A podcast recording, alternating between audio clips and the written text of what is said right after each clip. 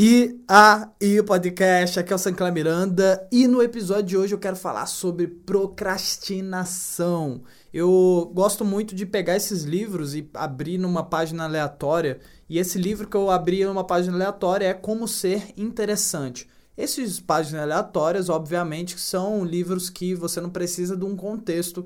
Geralmente é 100 maneiras, 50 estratégias, como ser interessante, que é o caso desse. Ele é cheio de gráfico, ele é bem visual e tem as letras assim diferentes, a fonte diferente, o formato diferente, é bem quebra de padrão. Nesse final de semana eu abri bem na procrastinação. Achei interessante, achei que é um, um tema que é muito recorrente, muita gente pergunta, o tempo todo, na verdade, tem gente que pergunta isso sobre procrastinação. Então acredito que pode ser extremamente útil essas duas coisas que eu vou passar no episódio, tá certo? Então, sem mais delongas, let's go! Esse aqui é como ser interessante. E ele tem muita visualização gráfica, tá vendo? Tem, é no estilo Hobby como artista, sabe? Se eu conseguir passar a página seria ótimo. Aí, tá vendo? Ele tem muito essa questão de ser fora do padrão, de ter muita coisa desenhada nele, um gráfico tal. E tem uma ideia aqui que é a procrastinação. Vem aqui a tomadinha desligue e tem três esferas, três círculos, três elipses que a intersecção entre elas mora a procrastinação. A primeira delas é foto de viagens de outras pessoas. Segundo, lista de comentários. Terceiro, vídeos de gatinhos. Então, no meio da intersecção deles mora a procrastinação. A procrastinação é quando você quer fazer algo, quando você precisa, tem que fazer algo, mas você está ali vendo foto da viagem de outras pessoas, está ali assistindo ou vendo um vídeo de um meme específico.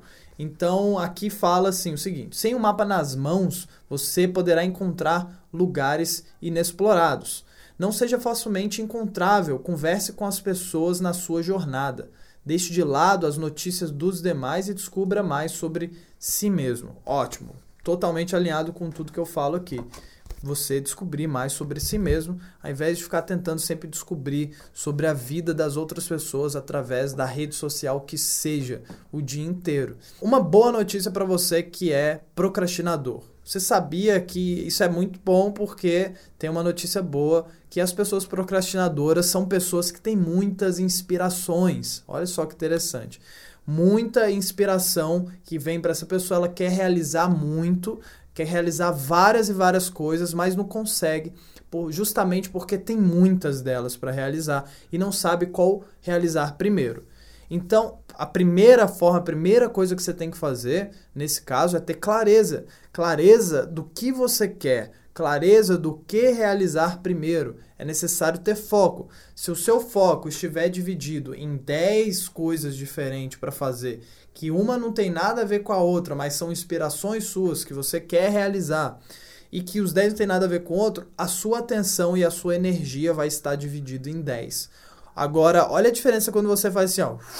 Você coloca a sua energia em uma só coisa, em um só projeto, em uma só um sonho, em uma só tarefa. Você sempre consegue canalizar toda a sua energia naquela tarefa. Então, a primeiríssima, primeiríssima básica é você ter clareza do que você quer. Porque se você não sabe para onde ir, qualquer caminho serve. Se você não tem clareza, você não consegue ver para onde você está indo.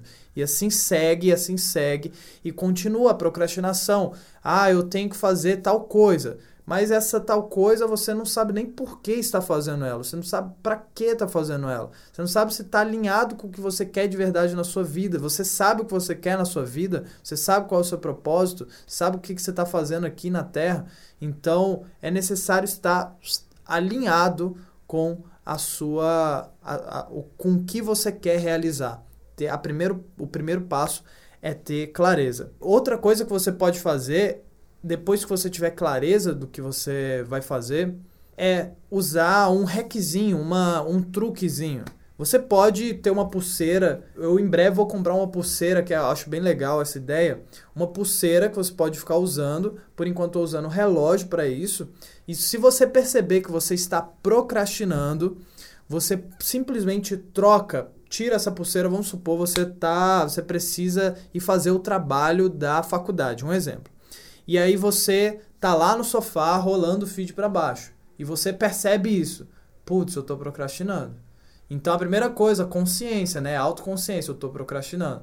No momento que você sacar que você tá procrastinando, troca. Por exemplo, aqui, ó, eu vou tirar daqui e vem para cá, estou procrastinando, vou parar de procrastinar agora. Então você trocou, a pulseirinha pode ser qualquer pulseirinha, pode ser uma liguinha que seja. Porque antigamente a galera tinha uma, uma, um hackzinho aí que era puxar a liguinha assim, tal, soltar em si cada vez que estivesse procrastinando. Cara, mas eu acho que isso aí não é necessário, sinceramente.